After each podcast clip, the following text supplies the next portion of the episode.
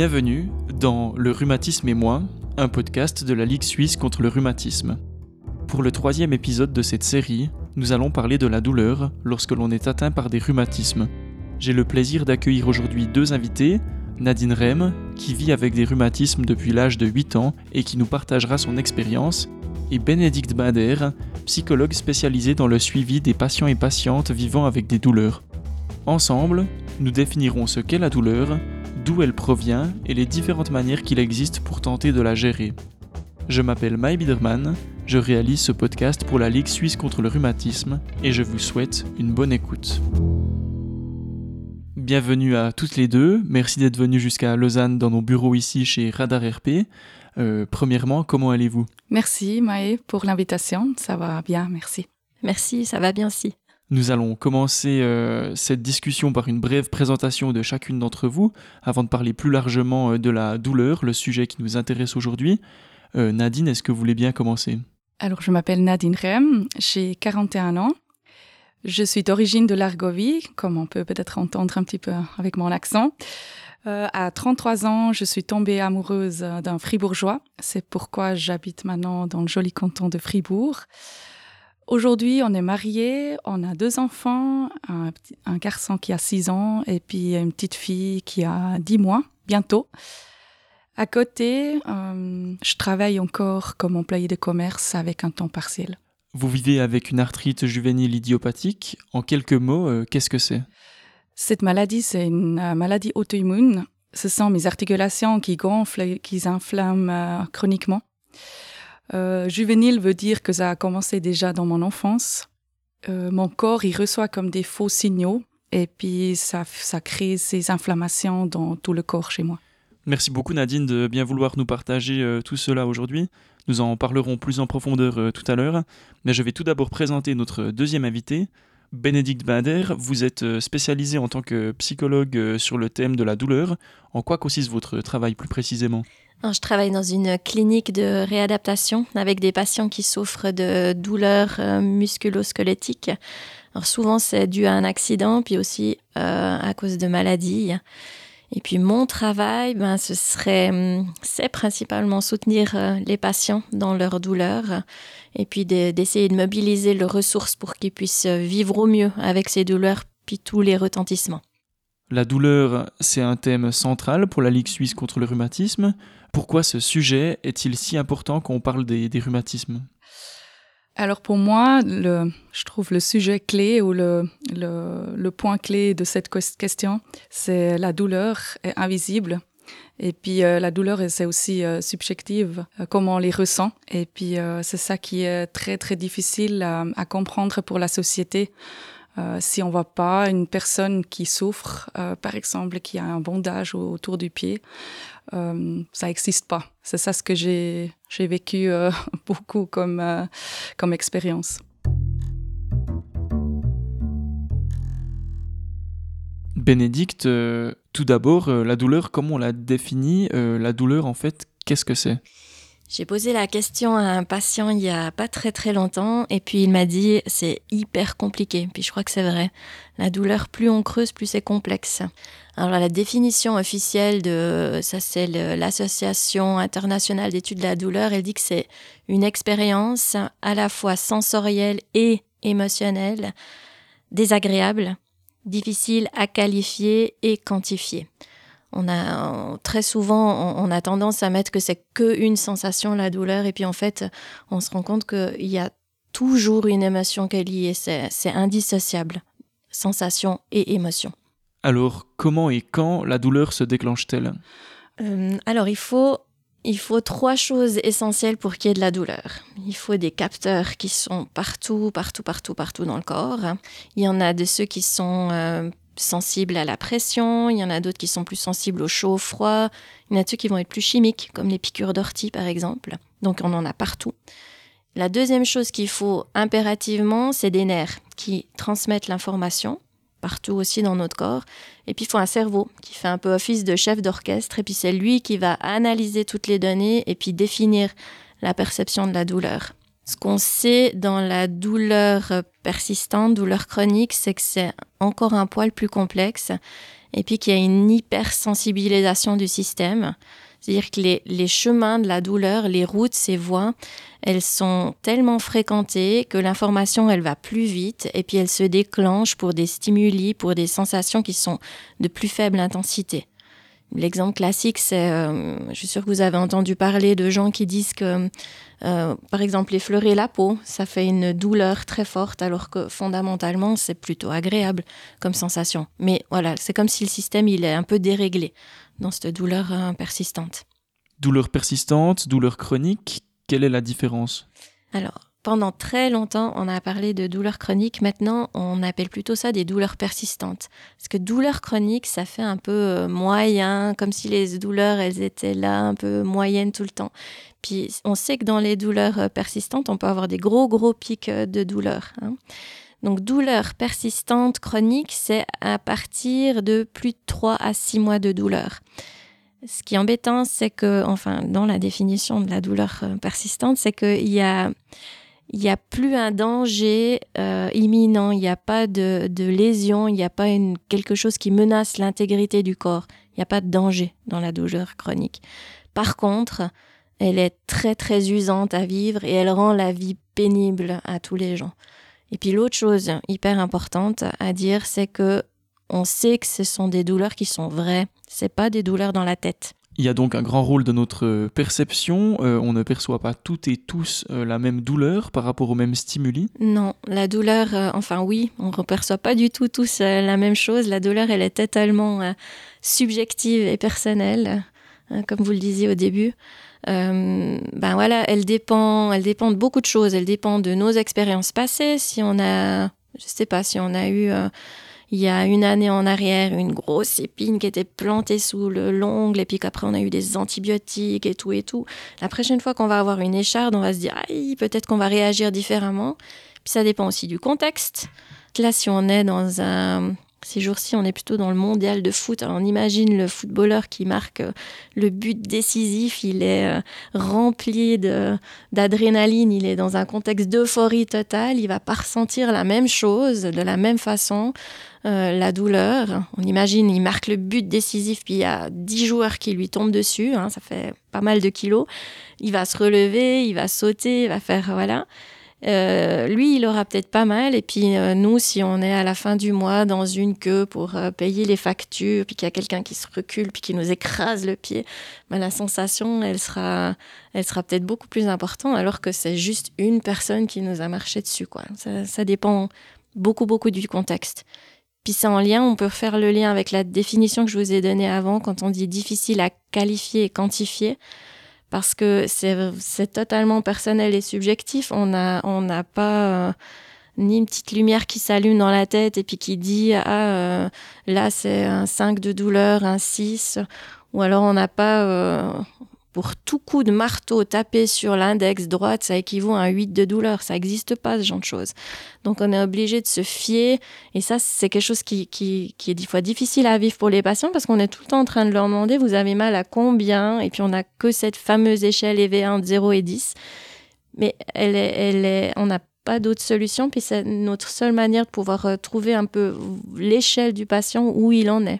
Puis, c'est pareil pour euh, le côté décrire la douleur on n'a pas les bons mots, on, utilise ce qu'on pense le plus approprié, le plus proche, mais, mais heureusement pour nous, on n'a pas 36 euh, 000 à avoir reçu des coups de couteau ou à avoir être... Euh, voilà, c'est des images, des choses qui se rapprochent de nos expériences, c'est difficile à décrire.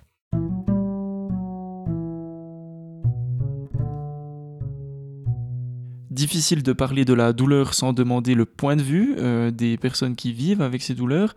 Nadine, vous avez 41 ans, vous souffrez euh, de vos rhumatismes depuis l'enfance. Euh, quand est-ce que c'est apparu? Oui, c'est juste. Alors, ça a commencé quand j'avais environ 8 ans. Alors, ça fait maintenant 33 ans que je vis avec euh, cette diagnostic. Je me rappelle encore comme c'était hier, je suis descendue un toboggan devant la maison où j'ai grandi. Et puis mon genou s'est dérobé euh, et puis il est resté délogé un petit moment. Et puis ça m'a créé un, vraiment une douleur euh, très très forte. Et puis euh, après c'était vraiment la suite c'était qu'il y avait de l'eau, de liquide dans le genou qui a directement commencé après, je dirais, 30 minutes. Et puis là, l'odyssée, je dis médicale pour ma famille a commencé quand on a d'abord vu un spécialiste euh, à l'hôpital en urgence. Après, ils m'ont envoyé plus loin. Ils ont fait des prises de sang. Et voilà, c'était euh, mon dossier commençait à, à, grandir. Et puis, euh, juste le jour qu'ils m'ont donné après la diagnostic de, de la polyarthrite. Comment avez-vous réagi à l'annonce de ce diagnostic? Vous imaginez, à 8 ans, déjà, j'avais aucune idée ce que c'est. On m'a parlé d'une maladie chronique, mais qu'est-ce que c'est? Euh, Qu'est-ce que ça veut dire après pour euh, la vie, pour la suite? C'était très difficile. Et puis finalement, ça m'a aussi, j'avoue, pas très, très intéressée à ce moment-là. J'ai une maladie chronique. Les, mes copines m'ont demandé, mais je savais pas plus que ça. Et puis ça m'a même pas intéressée. J'ai Aujourd'hui, peut-être si j'aurais plus posé des questions ou si les médecins, ils m'auraient plus expliqué, je sais pas. Je sais pas si c'était aussi, euh, à l'époque, on parlait pas trop ces, maladies auto-immunes. Euh, pour ma famille, c'était tout nouveau. Euh, j'ai une sœur qui a trois ans plus que moi. Elle avait rien. Alors du coup, c'était pour ma famille quand même un choc. Mais on savait pas ce qui nous attend. Et puis, euh, c'est pour ça que c'est vraiment... Euh, ouais, c'est difficile. À ce moment-là, j'ai dit que ça m'a vraiment pas intéressé. Et puis, avec les années que j'ai grandi, aussi l'adolescence, ça jouait un, rôle très important aussi avec euh, tout ce sac à dos qui était quand même toujours un petit peu plus lourd. Que c'était vraiment... Ça commençait à être difficile de vivre avec ça. Aujourd'hui, comment ces douleurs se manifestent-elles? C'est des très hauts et des très bas.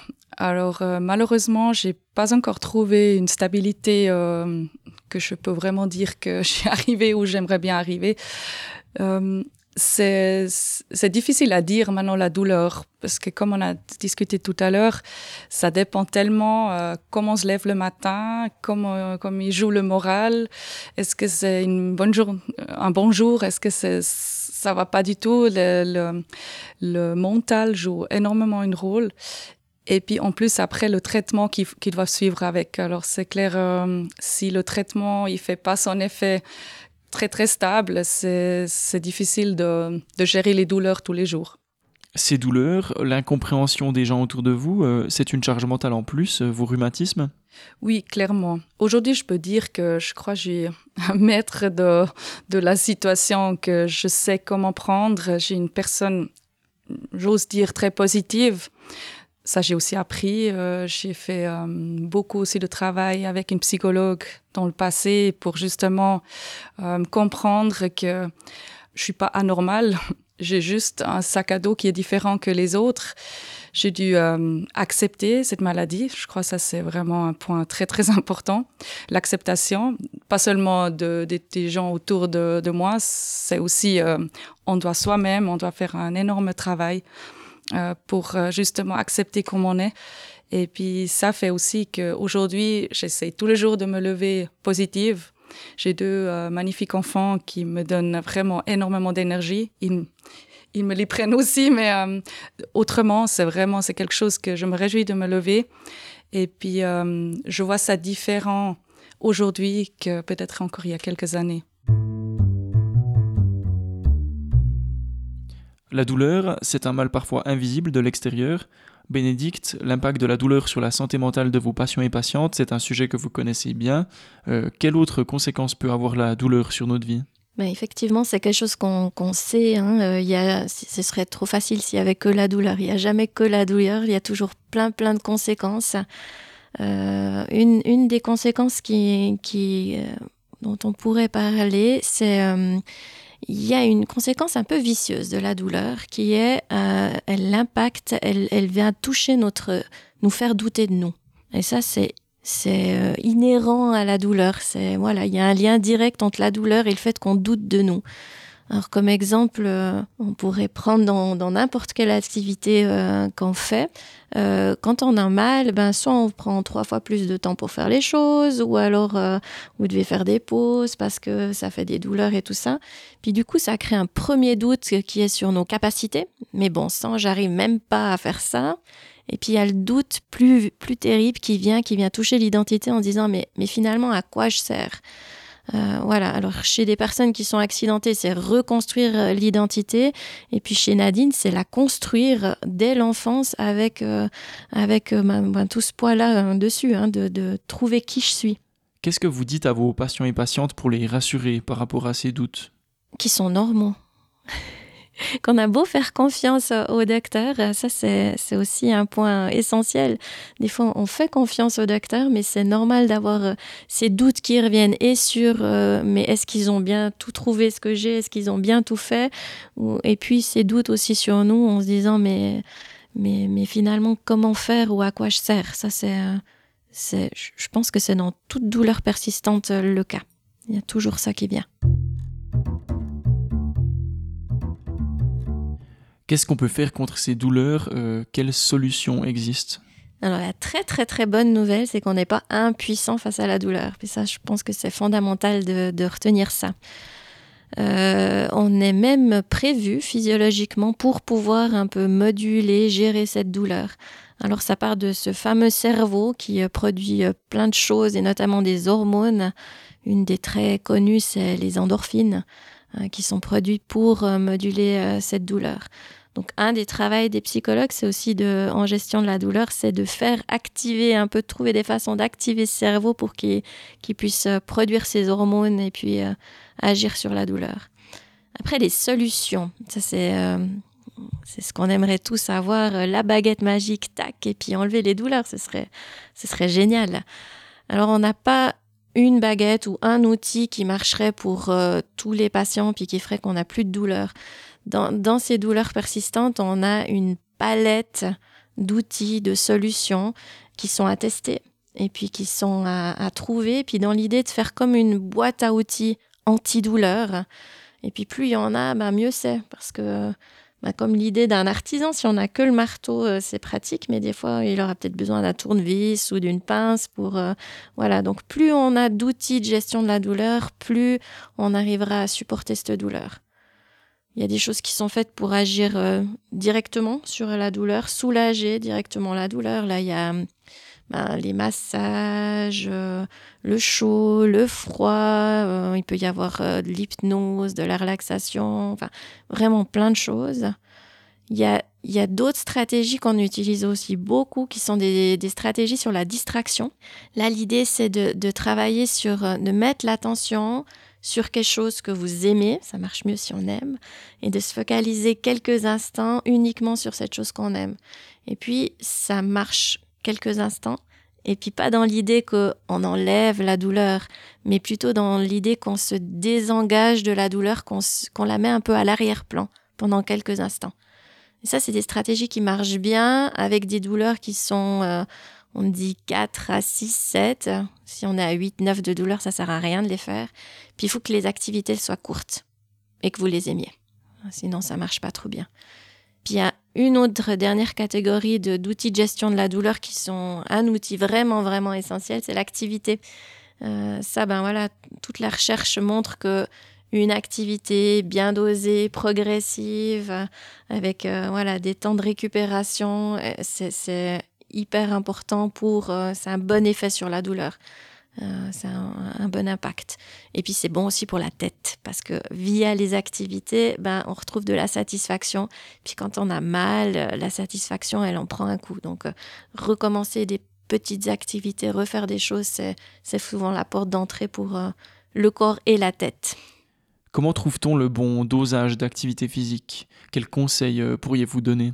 Il n'y a, y a, a, pas de solution miracle. Il faut partir du seuil du patient. Il y a des gens qui seront euh, très sportifs à la base, donc on partira de leur niveau d'activité. De, et puis il y a des gens qu'il faut euh, ben voilà, sortir déjà devant la maison ou sortir faire le tour de, de l'appartement. Ce sera déjà une grosse activité. C'est trouver le. Ce qu'on peut dire, c'est qu'il faudrait une balance, une sorte d'équilibre entre le temps où on fait des choses et le temps de récupération si euh, on a mal et puis qu'on part, je sais pas moi, danser euh, toute une nuit, puis qu'après pendant trois jours on est au lit, c'est pas un bon rapport, c'est pas utile. Nadine, de votre côté, euh, qu'est-ce que vous faites pour atténuer ou soulager vos douleurs? Quelles sont vos, vos, astuces? Alors je suis tout à fait d'accord avec Bénédicte pour l'activité. C'est pour moi c'est un point très important. Euh, dès que je reste immobile à la maison, j'ai des douleurs qui, qui explosent. Alors c'est vraiment pour moi de bouger. Et puis ça c'est très très difficile à gérer, à savoir. Euh, moi gentiment je connais mon corps et puis je, je sais ce que je supporte, ce que j'ai besoin. Mais il faut bouger, il faut pas rester euh, immobile, surtout dans je dis, dans les grosses poussées de, rhumatisme, c'est là où on doit vraiment trouver un petit peu le, bon milieu pour justement faire des petites activités qui font aussi du bien, qui font bien pour la tête, pour le moral, et puis justement aussi pour, pour le corps. Après, c'est clair, cette boîte à outils, j'aimerais bien l'avoir avec euh, ces baguettes magiques euh, pour trouver toujours le, bon moyen pour enlever ces douleurs. Malheureusement, ça n'existe pas. Après, il y a quand même euh, il y a des choses qui sont, qui sont super, comme la physio.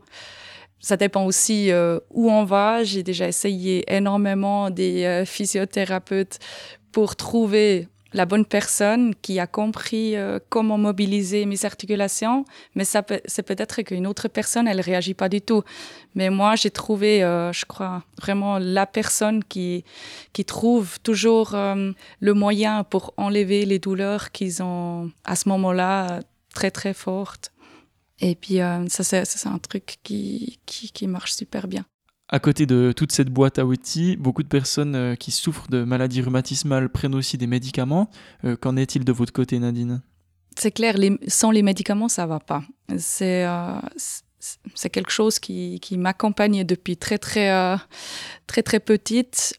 Et puis ça fait aussi les effets secondaires derrière. on est d'accord, c'est un médicament, il peut faire l'effet, mais il, a aussi toujours euh, des, effets négatifs qui viennent avec. Il faut trouver aussi là, il faut trouver vraiment le bon médicament. Souvent, il marche peut-être deux, trois ans. Après, il faut de nouveau chercher un autre parce que le corps, il fait des résistances. Il, il a, avec une grossesse, vous imaginez, il y a des hormones qui jouent énormément un rôle aussi, que tout à coup, le corps, il accepte plus le même médicament qui a super bien marché avant on est tout le temps autour de, de ce médicament, de trouver avec euh, les médecins vraiment le chemin qui va pour moi. Et puis c'est ça qui est important, le dialogue. Moi, j'ai trouvé euh, là, j'ai trouvé des bonnes personnes autour de moi, les thérapeutes, mais aussi des médecins qui m'aident. Et puis on cherche ensemble le chemin qui est le plus agréable pour justement euh, diminuer les douleurs et puis pour pour faire une vie, je dis normale entre guillemets. Bénédicte, euh, c'est donc ça votre rôle euh, auprès des patients et patientes, euh, rendre possible le fait d'avoir une vie normale? Retrouver une vie en tout cas, ouais, pas qu'elle reste en stand-by, mais qu'il y ait une vie possible. Ça c'est. Après, voilà, les médicaments, c'est sûr, c'est un peu indispensable, même si, ben oui, il y a ces effets secondaires, qu'on n'est pas tous fans de médicaments, mais des fois, il n'y a pas trop le choix. Quand on a des douleurs très fortes, on n'a pas tellement d'autres moyens pour l'instant d'agir sur ces douleurs-là. Dans le deuxième épisode de ce podcast, nous avions parlé euh, du sujet de l'alimentation. Euh, certaines personnes euh, changent leur habitude alimentaire pour essayer de réduire les inflammations. Est-ce que c'est votre cas, Nadine? Oui, clairement. Alors, j'ai clairement changé complètement mon, mon, alimentation pour que je trouve des aliments qui sont antidouleurs ou anti-inflammatoires ça, c'est pour moi aussi un point très, très important qu'on qu'on se renseigne, qu'on trouve aussi les, les aliments qui sont moins bien, qui, dès qu'on mange pendant une semaine une chose et puis on a à chaque fois des douleurs derrière quand on s'écoute et puis ouais, là, il y a quelque chose qui qui va pas.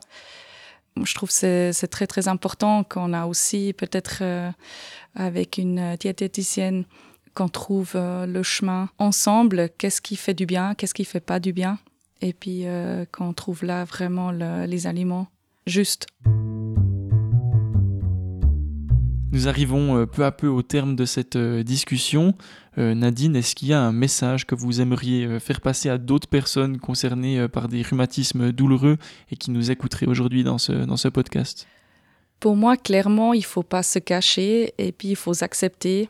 Je dis s'accepter, mais aussi accepter la diagnostic il faut essayer de rester positif. Si on n'est pas convaincu avec un médecin, avec un, thérapeute, vraiment continuer à chercher, continuer à se battre pour vraiment trouver les, bonnes personnes hein, autour de, nous.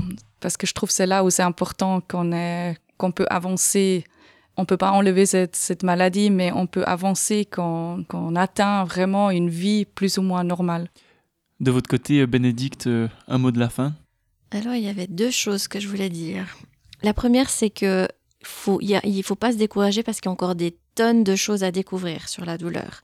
Donc, euh, il y, a, tout plein de recherches qui sont faites. Là, j'ai ma collègue qui me parlait de toutes les recherches qui sont faites sur les émotions positives dernièrement, qui montrent que des petites intensités, mais beaucoup de petites fréquences, une grande fréquence de petites émotions positives, ça a un impact clair sur euh, euh, la qualité de vie. Donc, il y a toutes ces recherches qui sont faites. Et puis, la deuxième chose, c'est vraiment de, trouver les gens, de faire équipe. Ce que, ce que je dis toujours à mes patients, c'est finalement, vous êtes autant spécialiste de la douleur que moi parce que vous êtes là, vous vivez avec cette douleur.